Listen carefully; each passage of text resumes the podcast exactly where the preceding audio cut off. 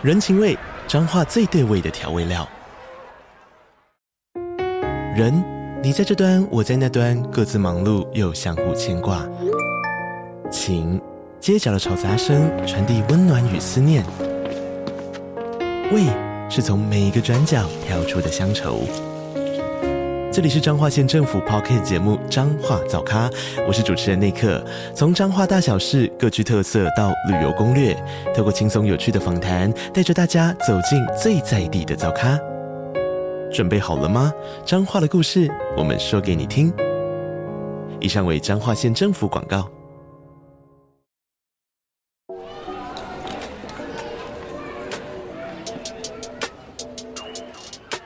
迎收听通勤十分钟 On the way to work。每个礼拜的一二四五，跟着我们一起掌握最新的国际商业新闻，了解各个产业衍生出来的商业趋势。我们相信，每天只要花一些时间，一起进步一点点，长期下来就能看见巨大的成长。我是 Esther，哟，我是 Tony，让我们一起在通勤的路上前往世界。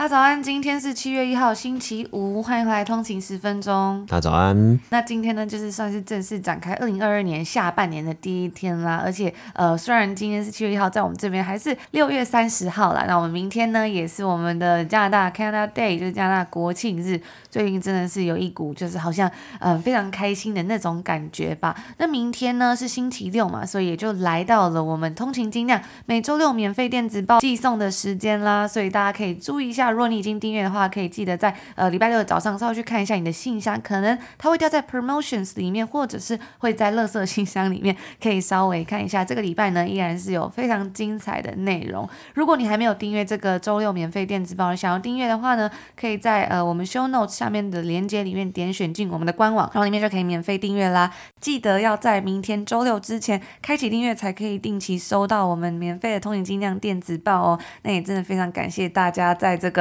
嗯，在这一个月之内啊，我们就突破了一千人订阅，自己觉得非常的开心，也谢谢大家的喜欢。那如果想要看到通勤精酿电子报的过往集数呢，其实在我们官网里面呢也可以找到，就是点选这个 blog 里面呢有一个就是专属于通勤精酿电子报，它里面呢就是我们所有过往的集数啦。但是呢，还是建议大家就是呃可以用订电子报的方式，它里面的排版会比较漂亮。如果是在官网上面看呢，大家就是可以比较方便整理，或者是查找过往的集数啊，一些连影。片等等的，嗯，那我们先前呢举办了精准选股的呃这本书的抽奖呢，我们是在 IG 上面以及 FB 上面呢都有举办抽奖，我们也会在这个礼拜之前呢都把这个所有的中奖名单公布出来。那如果有中奖的这个呃通勤族呢，也请记得要回复我们你的一些中奖的收件资讯哦。那在今天的节目之中呢，也是来到了我们每个月非常精彩的呃订阅 VIP 专属抽书活动啦。今天要分享的这本书是我自己非常喜欢的一个科幻小说《极限返航》。那待会呢也会跟大家分享，就是我看这本书的一些心得。那如果你是订阅的 VIP 的话，也别忘了听完之后呢，可以到我们 Slack 专属群组里面一起参加这一次我们要送出十本《极限返航》的书的这个抽书活动哦。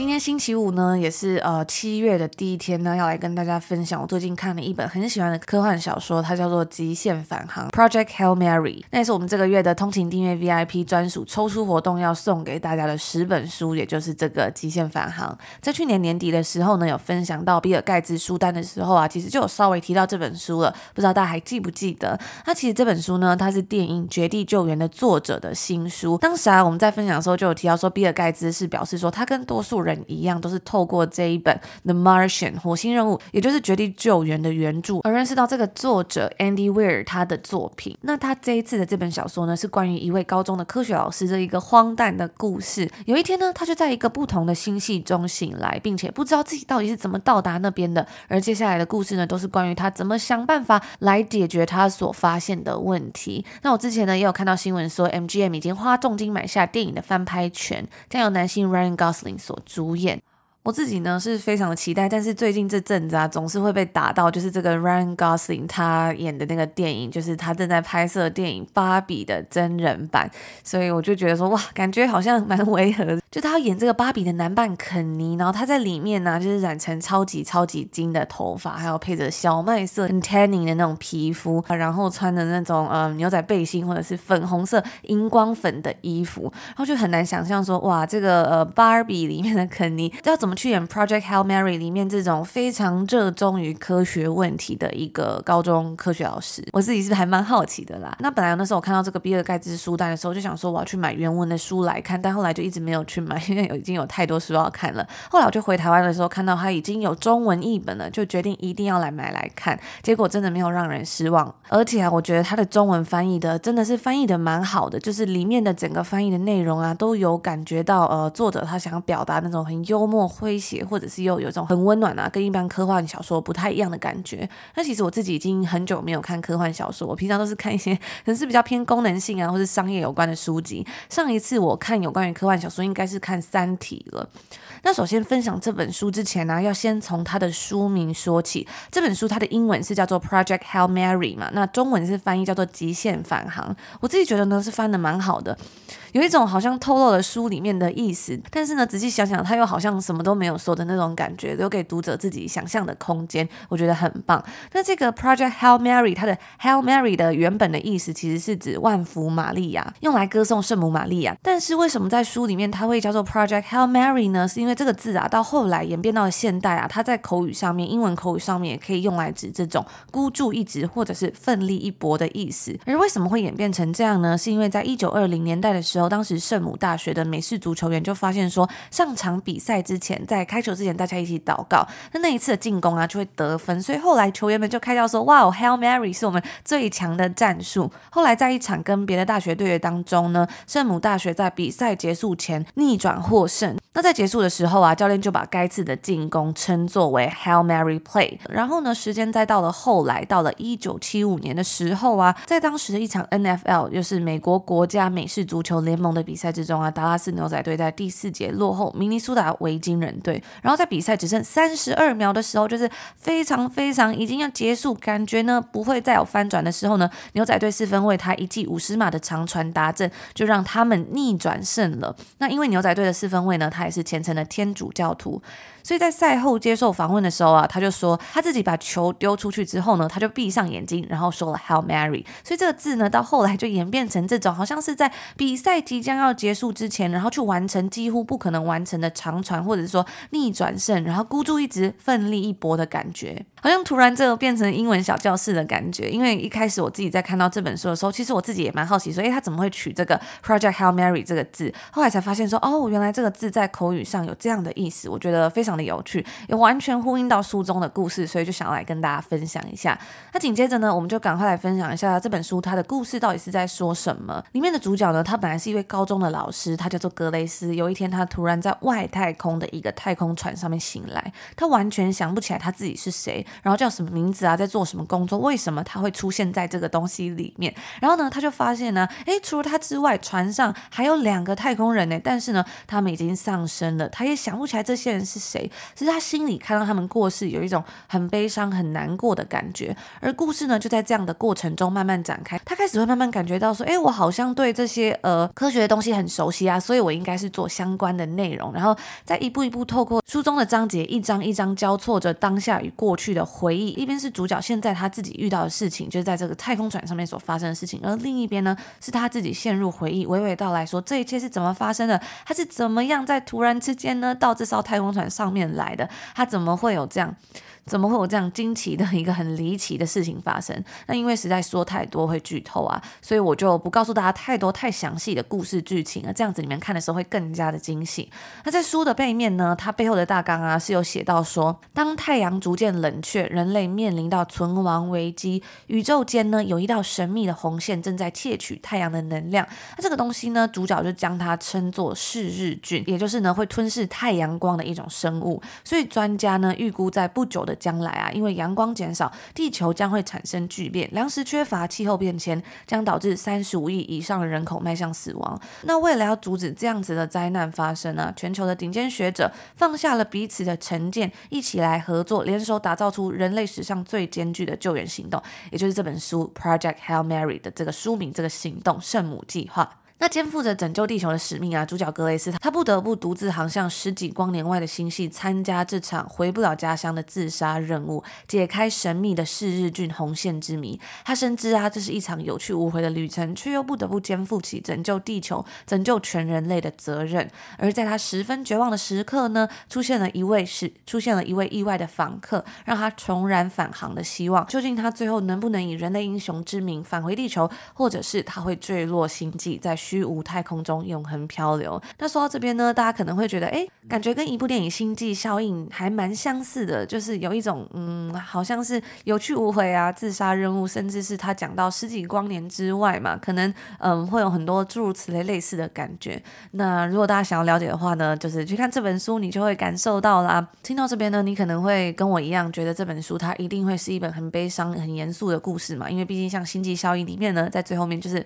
有一点让人觉得遗憾或。是难过吧，但是呢，我自己就觉得说，随着我慢慢了解、发现，然后看到越来越后面的章节之后，我就觉得说，这本书它跟我想象的有点不太一样。其实它是一本很温暖的书，而且我也真的很佩服作者啊，有这么丰富的想象力，他可以用那种非常有逻辑的方式，然后去建构起这个全新的世界跟故事。说到这边呢，就不得不提到他的背景。这本书的作者 Andy Weir，他是一个呃，算是写实派的科幻作家兼电脑工程师。在他十五岁的时候呢，就被美国。国家实验室延揽为电脑工程师。那根据介绍啊，他是一位不折不扣的太空宅男。所以也因为他的背景啊，当电脑工程师那么多年的经验呢，在书中其实真的也可以完全感受到他那种非常逻辑缜密、不断的想要去发现问题，然后再解决问题的那种精神。那如果你也喜欢这种像他一样，就是呃不会放弃，然后一种 growth mindset 或者是非常注重 problem solving 的这种感觉的话，我真的非常推荐可以去读这本书。那在书里面呢，他也用了很多不同的物理科学的知识来建构一个完全不一样的世界观。虽然如果呃不是相关产业，或者是平常没有习惯看这种类型的书的话，读起来会觉得有一点点的硬，但是呢不会十分的吃力。在书的前面啊，甚至还可以看到它就是有。图片来形容这艘圣母号推进器是长什么样子啊，然后很它的一些细节这样子，让读者可以更好去了解，所以它书里面的原理还有它运作的方式。那其实，在网络上呢，也都可以找到一些类似的图片，帮助大家在看书的时候可以更有想象力，更知道说哦，原来他在讲这些东西大概是长什么样子啊，然后是怎么样的运作，你就更可以去想象的感觉，很像在边看书的时候，好像脑中就有这个电影画面的那样子的感觉。那我很喜欢这本书，它虽然是在描写人类所遇到的一个优攸关存亡的严肃议题，但是呢，却让人感觉到特别的温暖跟正面，所以在看的时候，你就有一种还蛮疗愈的感觉，而且它也非常的有幽默感，真的常常我自己读一读吧，我不自觉就会笑出来。那最后呢，我要稍微来剧透一下，如果不想被暴雷的话呢，通勤族可以稍微跳过一下这个部分。在后面呢，主角他认识他的新朋友，也就是波江星人洛基 Rocky，然后呢，开始一步步的了解说，在另一个星球上的外星人的一切，从他们的一秒啊，等于地球上。面的几秒，他们的气压跟地球是相差了多少？主要的气体是什么？然后作者天马行空，用很自然、很流畅的方式呢，带着我们一步步去理解，而不是用三言两语随便轻松带过。然后那时候在读的时候，我真的觉得实在是太神奇了。我们会开始慢慢的拼凑出对波江星球的印象。真的边看书的时候，我觉得自己好像也在太空旅行一样，非常有画面感。这就是我觉得我自己非常喜欢看书的一个原因吧，就是它可以带领着我们到一个完全不一样的世界，跟我们在现实生活中。完全不一样的一个世界观，然后我觉得好像把自己抽离的那种感觉，我觉得非常非常的过瘾。那在主角跟波江星人 Rocky 沟通的过程之中呢，他们也是一步步拆解对方的语言，因为波江星人呢，他们是用一连串的音符来说话的。我觉得这边也很有趣啊，也让我去想到说，一开始不同世界就是呃不同国家的人在沟通的时候，是不是也是这样子一步一步记录起来？比如说，嗯，拿一个苹果，然后我就说，哦，呃，中文的苹果是苹果，那英文的苹果呢，可能是 Apple，然后。西班牙文的苹果可能是 manzana 等等诸如此类的，就还蛮好玩的。然后看着他们这样开始认识啊、一个个单词啊，文法，甚至还有时态、复数等等的，真的很有趣。而他们之间呢，有个共同点呢、就是他们都肩负起要拯救自己种族的责任，而且呢，他们都愿意为自己的人而死，自我牺牲的本能啊，提高了整个物种存续的几率，也是这样无私的爱啊，我觉得有一种在看的时候有一种被疗愈的感觉。那在现代社会，时不时会看到许多让人无奈啊，或者是嗯伤心的新闻，可能会有负面啊，或者很自私的事情发生，因为自己的自私自利而暴力的伤害了别人。但是呢，在书里面呢、也许也会让人想起人性的温暖，也许自始至终呢，这样子无私的爱才是拯救所有物种的最终解答。那以上呢，就是今天我要来跟大家分享这本我最近很喜欢的科幻小说《极限返航 Project Hail Mary》。有机会的话呢，我也会想要去看看作者的成名作，听说啊是更精彩的一本书《The Martian》。那如果你是已经订阅付费的 VIP 通勤族的话呢，也要记得到我们的专属 Slack 群组留言，参加这一次的抽书活动哦。我们一样要来抽出十本书，十本这个《极限返航》来送给订阅的通勤族。那这本书呢，它也是蛮厚的，所以我觉得也是呃还蛮值得就是收藏的一本书。那因为我们会抽出十本嘛，所以中奖几率也是非常的高，所以一定要记得来参加，跟着我们一起读好书哦。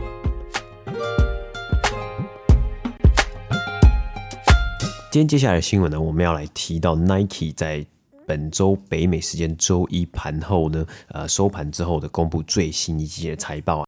那这一季的财报呢，是 Nike 财务年呃二零二二年第四季。的这个财报啊，那这一季呢，第四季二零二二年第四季呢，是截止于五月三十一号的三个月啊，那等于说我们也可以看到 Nike 在财务年二零二二年的表现，全年的表现呢，那进到了呃在五月三十一号之后呢，也就是从六月一号的这个这个月的六月一号开始呢，是 Nike 财务年二零二三年呃新的一年的一个呃开始。那我们来看一下呃，首先呢，Nike 在最近新的一季啊，这最近这一季之中，它的表现是如何？它的这个呃，去整季的营收呢，是较去年同期下降了一个百分比，来到一百二十二亿美金啊，而。净利呢，则是下降了五个百分比，来到十四点四亿美金，换算每股是九十美分啊。不过呢，虽然比起去年同期呢有下降的一个趋势，但是呢，这样子的表现呢，还是比起华尔街分析师的预估呢，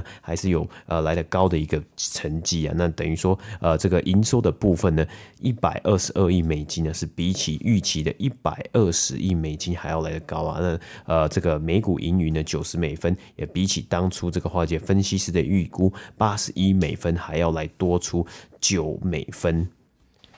但是啊，在这一季的财报里面呢，Nike 呃缴出了一个这个算是虽然有超过华尔街分析师预期的一个成绩啊，不过整体的一个表现呢，其实呃还是呃非常前方这个就未来的前景呢是非常的呃不这么的看好。那为什么呢？今这一次的一个财报里面呢，有一个非常大的重点呢，就是他们在呃他们的这个呃 balance sheet 里面的 inventory，也就是他们的存货呢是。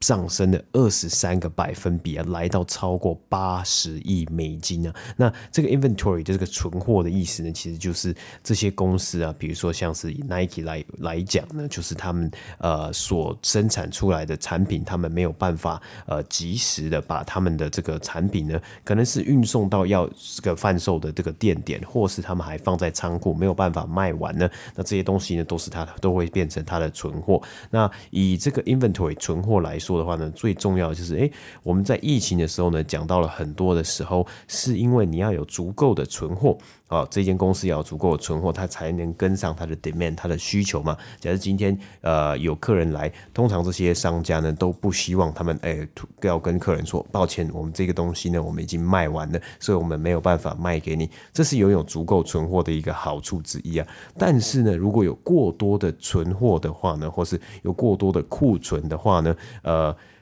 重点来了，就是你的成本会上升啊，包括你可能有仓储的费用。还有呢，在这一次呢，Nike 在财报里面，他们讲到了，他们虽然呃，比如说这个营收的表现是还不错的，也有缴出净利的呃一个部分，但是呢，他们花了比之前还高五倍的价格，从亚洲的工厂呢，还有亚洲的这个仓库呢，运送他们的货品呢，运送货物呢，到北美洲的市场，到美国的市场啊，那这样子的一个成本呢，其实就会呃，让它的一个整个成本架构呢，是越来越 heavy，越来越呃繁重啊。那再加上啊，在这一次的财报里面，Nike 同时也表达出来了，在美国的市场呢，他们最主要的主力的市场，营收竟然比起去年同期下降了五个百分比啊，大概是在五十亿美金左右。那甚至呢，因为在截止于五月三十一号的三个月之中。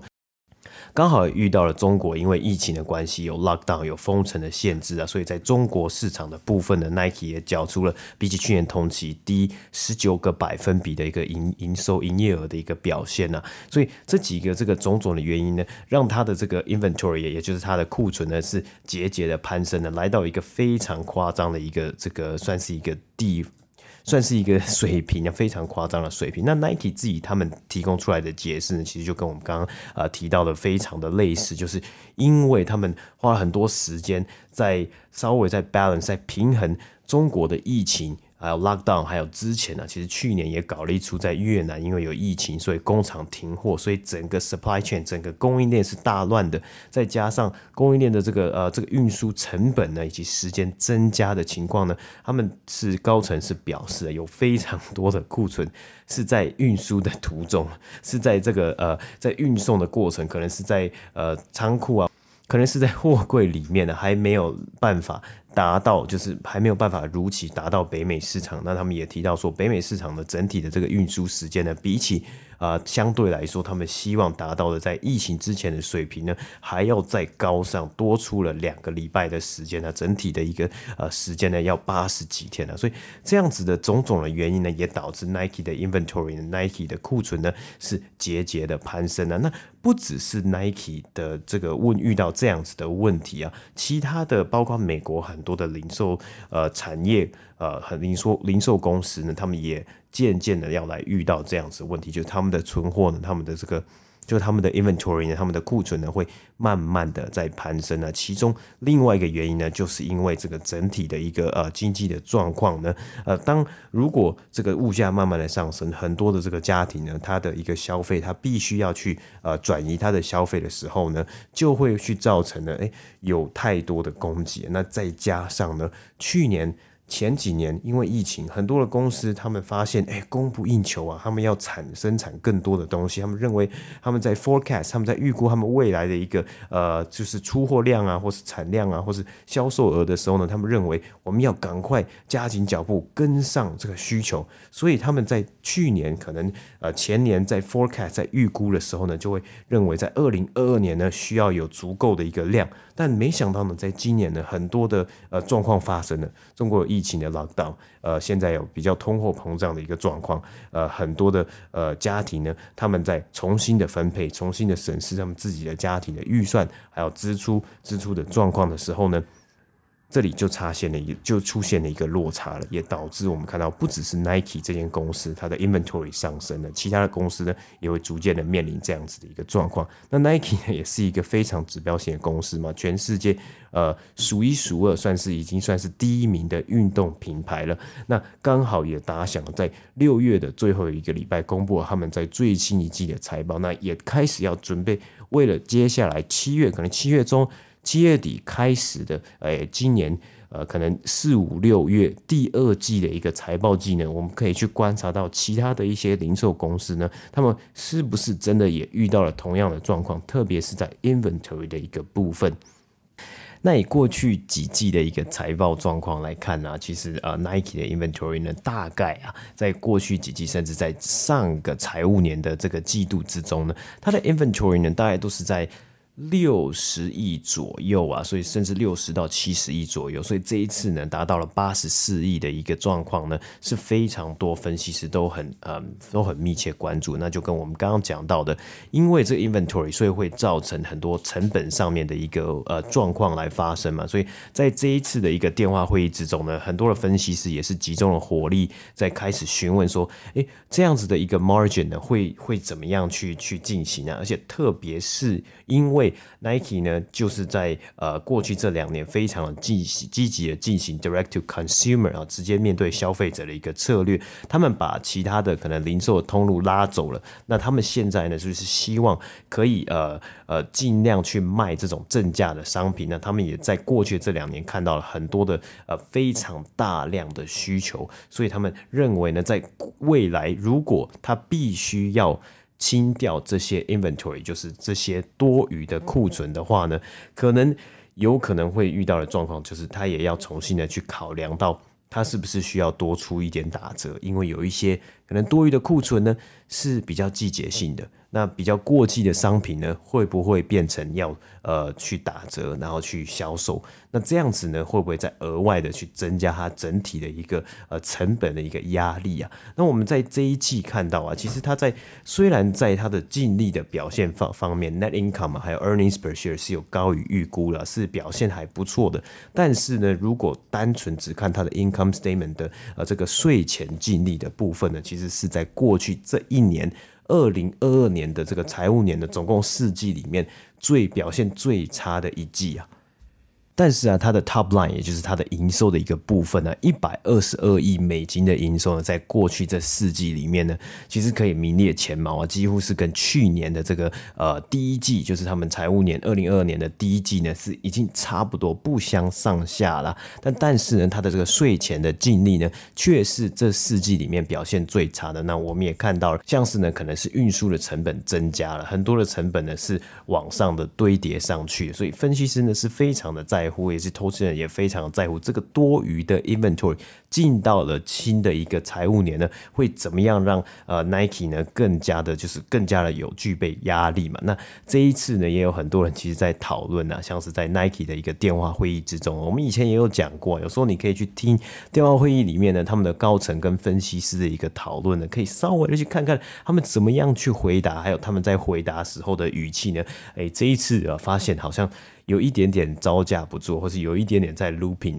因为这个 supply chain 的问题啊，还有 inventory 的问题，其实还蛮算感觉出来，其实是蛮大的一个问题啊。那呃，只能等待了，其实接下来这几季呢，因为呃这个 China 这个中国的市，因为中国市场刚解封，所以是刚解除，所以看能不能是把这样子的一个问题呢，是好好的来解决掉啊。那接下来呢，我们来看一下，呃，因为 Nike 在过去这两年呢，它非常引以为傲的就是他们的需求，因为他们在全世界呢是一个非常厉害、非常数一数的品牌。我自己也非常的喜欢 Nike 的产品啊。他们的这个呃高层呢，在电话会议呢最后呢，也有稍微的分享一下，他们最近呢在亏违了两年，终于呃他们的这个整个领导团队呢，终于有机会可以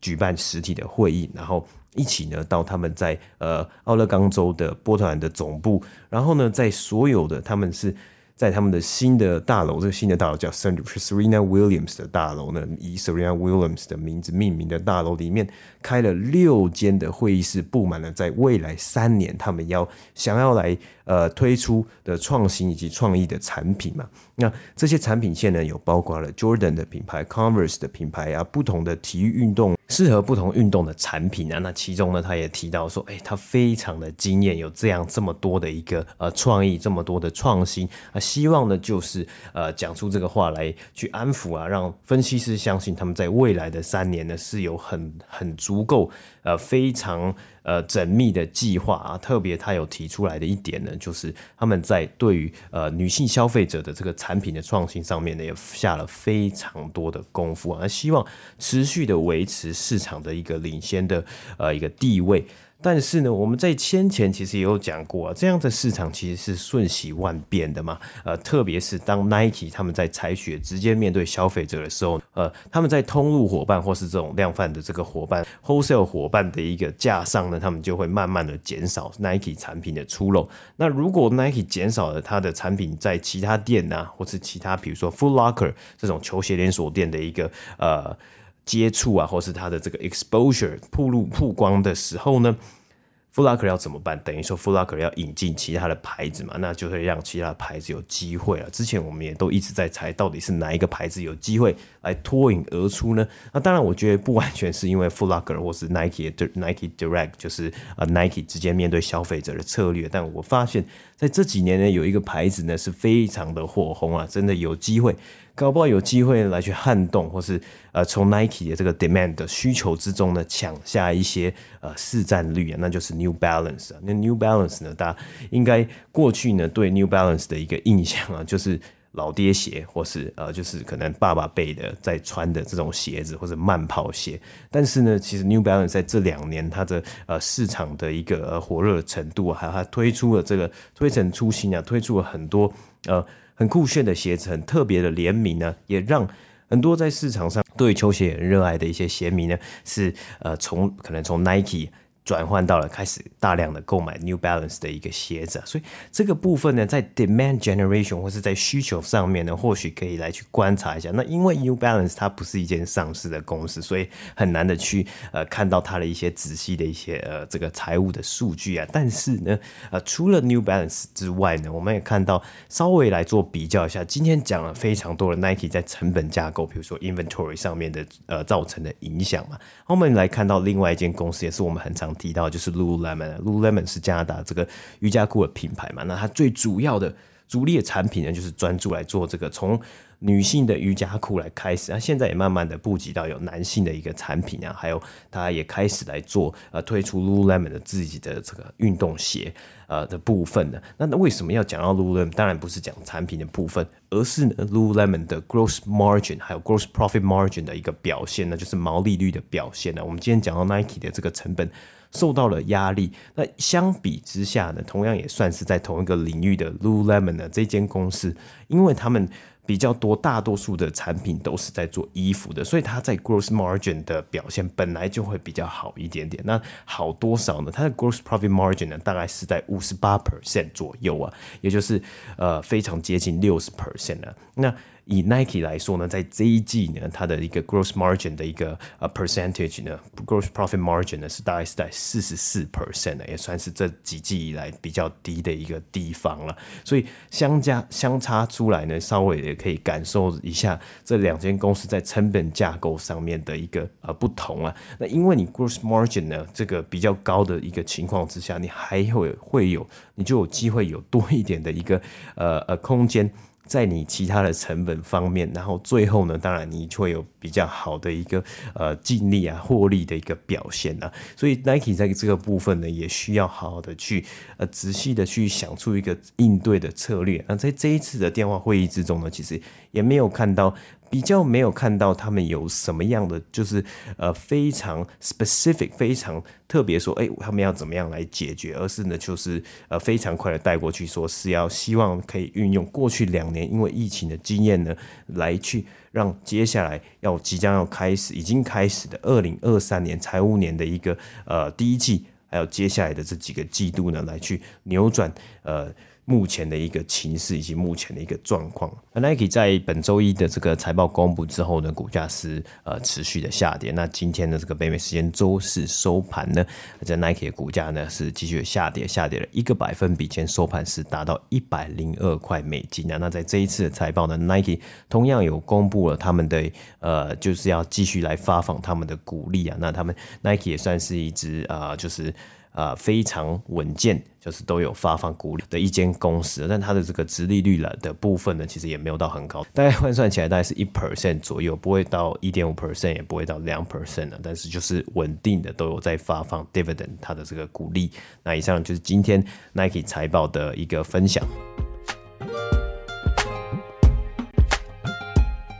以上呢，就是我们今天星期五，也是七月第一天要来跟大家分享的内容啦。那在最后呢，就来跟大家分享一个我觉得算是最近好像嗯，在台湾看到好像蛮多人在讨论的一件事情。前几天呢，我们就在我们的 IG 账号上面，就是有问了呃，就是大家说，哎，如果就问了大家说，哎，我们看到呃有一个新闻，那它的标题呢是写着一路念公立，从未补习，热爱一世让他进了耶鲁。那这样的标题大家喜欢吗？那其中同。投票呢，有非常多人，有五百多个人投票，里面呢有百分之九十五的人都表示啊是不喜欢这个标题的。那我自己看了这个呃记者写这个新闻的时候呢，其实。我自己的感觉也是有一种嗯蛮难过、蛮伤心的感觉吧，就觉得嗯现在都是什么年代了，怎么还会有这样子的标题，或者是说还会去鼓、还会去 glorify 这样子的事情呢？我记得在蛮久之前有跟大家分享到，呃，我看了一个电影，我自己蛮喜欢的，就是《Turning Red》这部青春养成记。那里面呢有一个让人非常感动的小巧思啊，就是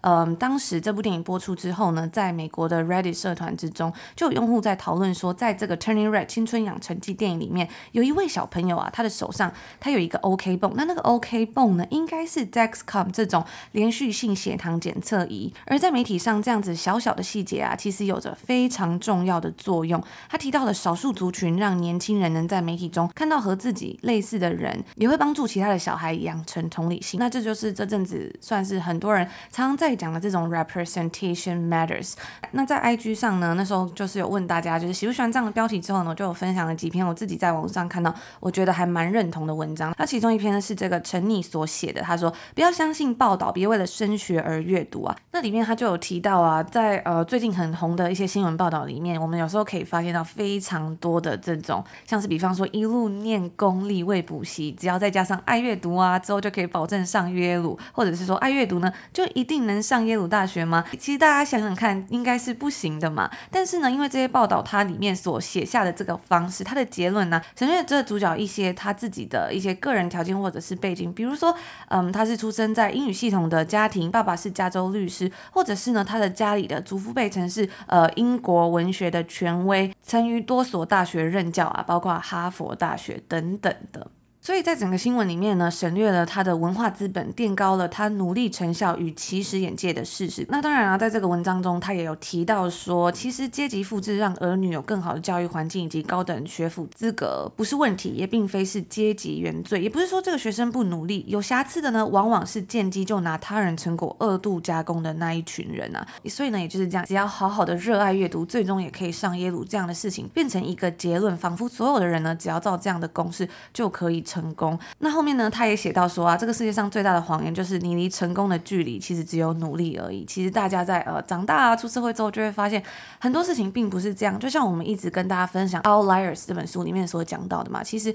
多数人的成功呢，所依靠的不只是用努力，还有很多很多的机遇以及幸运。所以在呃越成功的时候，我们又要谦虚以及回馈社会。那另外呢，我也有看到一篇文章是吴珊珊她所写的，也是有关于这个新闻的讨论啊。她就说到啊，这样。样子的新闻其实应该要少一些，因为大家已经够焦虑了。台湾的青少年的心理问题是一年比一年严重，很多的研究呢都显示，痛苦来自于禁足和比较。关心少子化，别只停留在催生，而更应该要好好看着眼前的每一位少年。那后面呢，他就讲到说，他读了很久的这本书叫做《成功的反思》，里面呢摘录了部分的观点，就是说现在的主流精英是强调自己的努力，认为自己因为努力而成功，这反映在学历之上。拥有名校学历的人成为了贵族精英，同时垄断了政治、媒体、教育、研究经费、社会威望，却比上一代血统贵族精英更为傲慢，因为自己的成功可以。可以说是我努力来的，同时呢，也可以运用到其他的行业跟成就之中。努力而来的成功成为了社会可以接受的共识，但是啊，也造就了新的压迫，这称之为才德制。所以这也是为什么我自己在看到类似的新闻的时候，我都会觉得有一点伤心吧。有时候会看到媒体转发说，嗯，什么样的名校读牙医的学生，呃，帅气漂亮，或者是什么，嗯，只要花几天就考上台大之类的，那我就会觉得说，看到这种标题都会让人觉得十分的沮丧吧。我一直都觉得说，就像刚刚前面所讲的这个 representation matters，我希望有一天，呃，每个人都可以为自己热爱的事情，或者是为自己的职业感到骄傲，感到被尊重。一个人的成就啊，不再是只有唯有读书高，或者是考上名校，甚至是呃，符合社会大众的期待，就像在 Turning Red 里面的这个小小的一个举动，都能够培养更多人拥有同理心。对啊，我自己也觉得啊，其实呃，很多时候，其实在，在甚至在求学过程啊，或者在长大的过程之中啊，其实这个整个环境不应该要是一个零和游戏啊，就是不应该要是就是哎，你赢了就是我输了，这我们大家都只看到这个第一名的，或者是我们都一定要去呃，在之前的节目里面来讲过很多，为什么一定要去 fit in the box 或是 tick the box 去完成。这些呃，比如说学历啊，或完成这些资格啊，呃，更多的其实应该是去 celebrate 每个人不同的呃特质，或是说不只是只有这样子的一个事情，呃，才是最棒的，才是最值得赞赏的。很多时候呢，很多的呃不同面向或是很多元的呃兴趣呢，其实也是很好的嘛。所以今天这这个我觉得很很大的一个嗯很大的引起很大的一个反弹，其实是媒体啊，或是在这个这些新闻里面他所叙事的一个方式。会让一些人会觉得，呃，不应该在就是继续在 glorify，继续在呃赞扬，呃这样子的一个事情，好像是很轻松，或是用这样子的标题，然后就去去去看，感觉是在去呃，又是一种打分数，或是又是一种把这些的呃事情 fit in 在同一个 box 里面的。就像我前几天在书上面看到里面他讲的啊，就是你不用为了自己的灯闪闪发亮而去吹熄别人的灯。最近我就在看到这个 Jordan Peterson 心理学教授呢，他谈到要如何停止拖延的一个影片里面呢，它里面就有讲到有关于成功人生，它最佳的预测指标其实是尽责性，而在尽责性的两个方面呢，则分别是有这个条理性以及勤奋，在这这两个里面呢，其实勤奋是更好的预测指标，所以他就讲到啊，最重点是我们能为我们的勤奋程度做一些什么事。首先呢，要为自己设立一些目标，你比较看重、你比较 value 的目标，然后找到动力的来源。所以在这边呢，他就讲到，你可以依据心理学中的 Big Five Personality Traits 五大性格特质，去找出适合自己、规划自己的动机泉源。那其实，在这个五大性格特质里面呢，它有五个嘛，就是第一个是经验开放性，再是尽责性、外向性以及亲和性，还有最后一个是情绪不稳定性。那每一个里面呢，其实都不太一样，就是描述性格的五个不太太一样的维度。Jordan Peterson 他就有讲说啊，假设假设你是嗯比较 creative，你比较经验开放性的人，你就是要去找到一个比较创造力的地方，然后让你去在那个地方可以好好的发挥。而在可能你是比较 disagreeable，你比较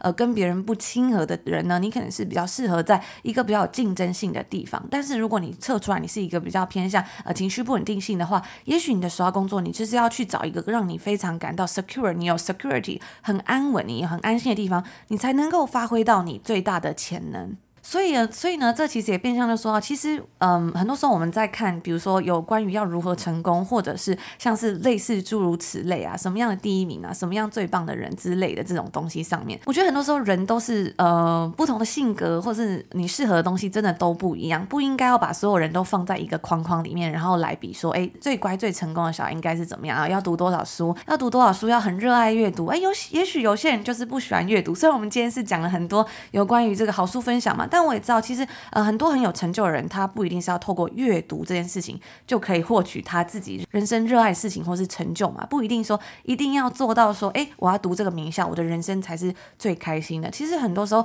大家在追求的无非是幸福和快乐，但是呢，每一个人的幸福快乐其实应该是不一样的吧？那因为整体社会以及媒体常常在 glorify 这些东西啊，也就会让很多人呢一直在很努力的想要 fit in the box，但是到头来他会发现其实他不开心或他不快乐。我在。蛮久之前有分享过一个，在这个蔡依晨的阅读笔记里面，他有讲过的一段文章，他就说啊，他透过这几年的阅读，然后回看自己的人生，有很多新的体悟。在每一次的茫然与人生转折之后，我的人生都越来越活成自己想要的样子。我觉得每个人都是这样子，你会越来越活成自己想要的样子。只是呢，你想要的样子，不见得是会让你开心、快乐、幸福的样子。有些人是，有些人不是。在亚洲啊，很多时候连自己都不知道的是，自己以为自己想要的样子，其实是别人认可的样子，而这正是许多不快乐的根本原因。在我们的成长跟教育的过程中，并没有让我们仔细思考过自己到底想要成为什么样的人，那这是自己的功课。所以在这几年呢、都有很多的电影啊，无论是像 Turning Red，或者是前阵子很红的这个妈的多重宇宙这个电影里面呢、啊，它其实都有讲到类似的东西。在 Turning Red 里面，那个主角妹妹，她就讲到 My whole life has been perfect, little 妹妹嘛，就是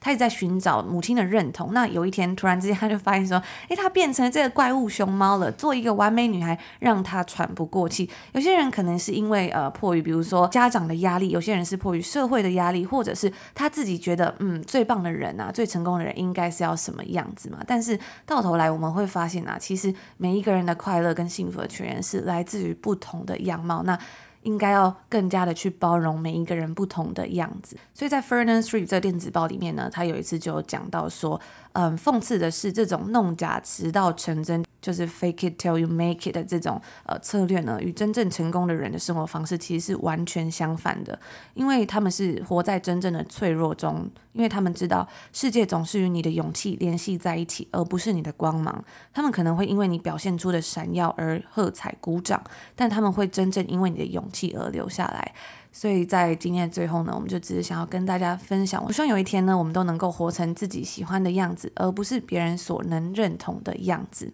作家于娟就曾经说过啊，人应该把快乐建立在可持续的长久人生目标上，而不应该只是去看短暂的名利权情。名利权情没有一样是不辛苦的，却没有一样可以带走。你会发现，任何的加班给自己太多的压力，买房买车的需求都是浮云。如果有时间，好好陪陪孩子，把买车的钱给父母买双鞋子，不要拼命去换什么大房子，和相爱的人在一起，蜗居也温暖。那以上呢，就是我们今天星期五，也是七月第一天要来跟大家分享的内容啦。如果你喜欢我们的内容的话，也别忘了可以订阅我们的频道，就是我们每周一、二、四呢，其实也都有节目哦。我们现在呢，在 Apple Podcast 有两个礼拜的免费试听，那也欢迎可以把这个节。节目分享给你觉得会喜欢的朋友。那以上就是今天的节目内容，也祝福大家在今天礼拜五还有这个周末有一个愉快的开始，美好的一天。我们就下周见喽！下周见，拜拜。拜拜。